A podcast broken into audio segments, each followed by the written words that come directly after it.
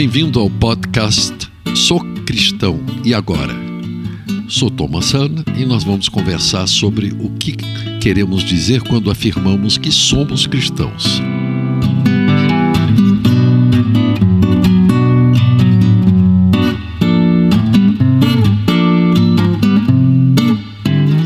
Hoje nós vamos falar sobre a Bíblia e a pergunta é se podemos confiar na Bíblia. O cristão tem na Bíblia a verdade escrita. Confia na sua veracidade e na sua inspiração divina, mesmo quando não a compreende. Considera que seus ensinamentos são válidos e procura seguir suas diretrizes e instruções, mesmo quando se chocam com hábitos arraigados aceita como verdades espirituais somente o que a Bíblia ensina, rechaçando quaisquer teologias ou filosofias que tenham outras origens. A pergunta então que a gente se faz é: eu posso confiar totalmente na Bíblia? Vamos responder essa pergunta, mas vamos separar em dois pedaços. Primeiro vamos falar do Antigo e depois vamos falar do Novo Testamento. Então, vale lembrar que a Bíblia é composta por dois grupos de livros: o Antigo Testamento, que foi escrito antes do nascimento de Jesus, e o Novo Testamento, que começa justamente com o nascimento de Jesus e vai para frente. Na época de Jesus, a coleção de livros que compõe o Antigo Testamento já estava completa, confirmada pela liderança do judaísmo.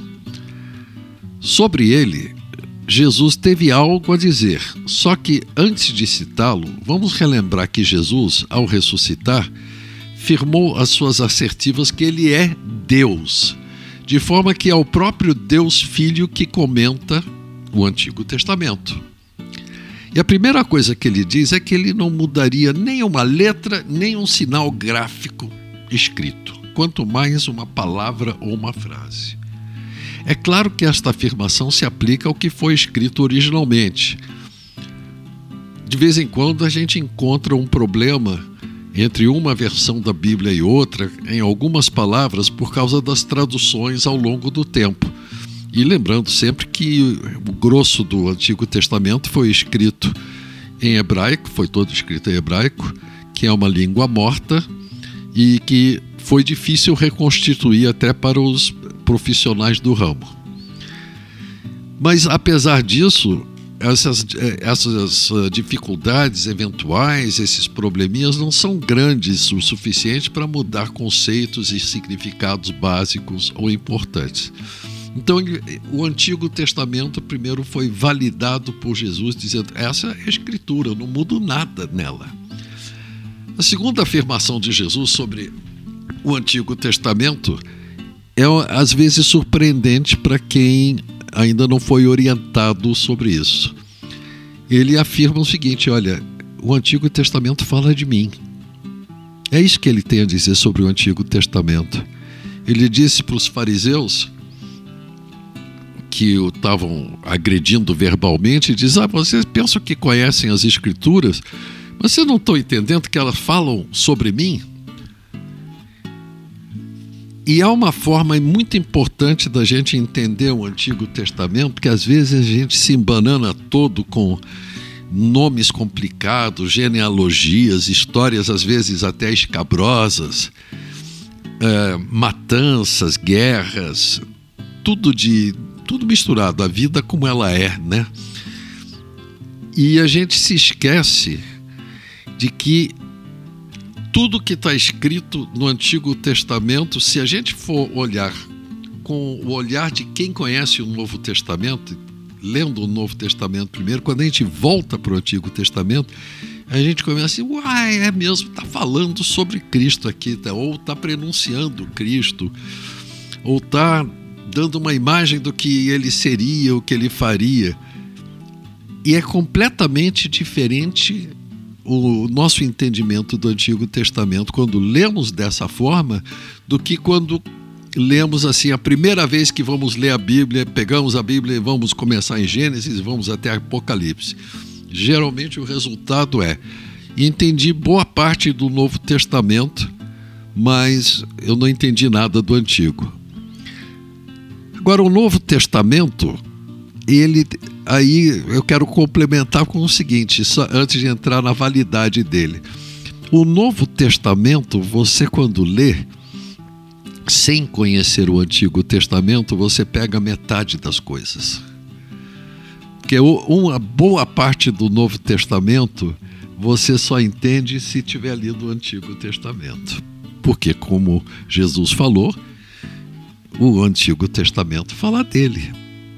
O Novo Testamento ele foi produzido é, antes de terminar o primeiro século, ou seja, o século no qual Jesus viveu. Foi mais assim para o finzinho, porque no começo todo mundo achava que Jesus ia voltar logo, então não tinha que escrever nada, só esperar.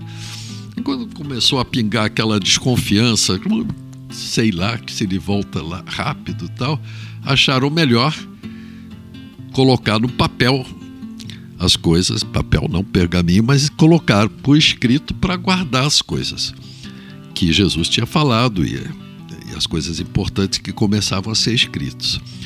Então nós temos os quatro evangelhos que foram escritos por três testemunhas e um repórter. Porque três são testemunhas realmente.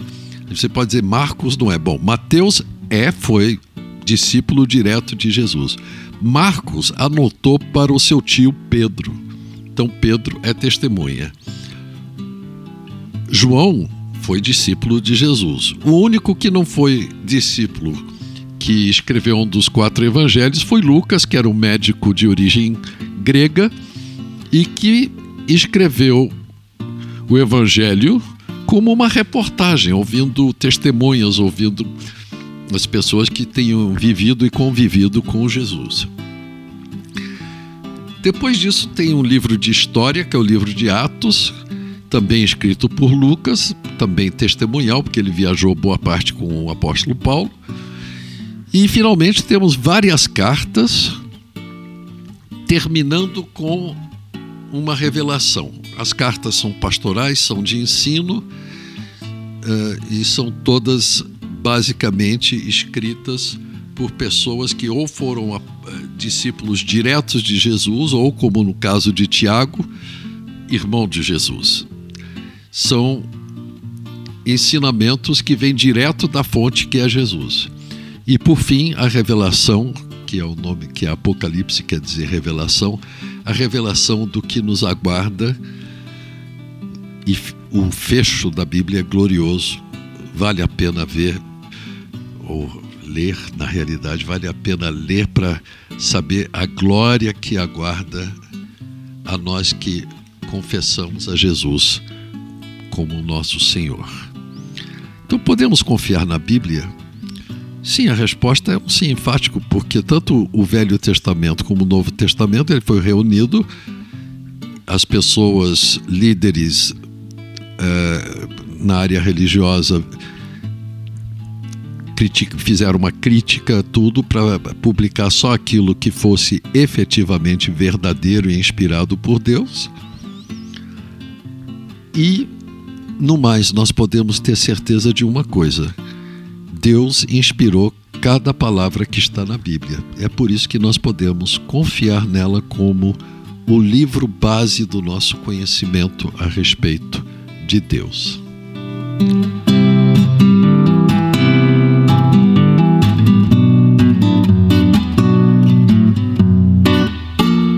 Bem, hoje falamos sobre se podemos confiar na Bíblia. E aí, gostou do nosso podcast? Se quiser ouvir mais, acesse www.ibgranjaviana.com.br. Um abraço.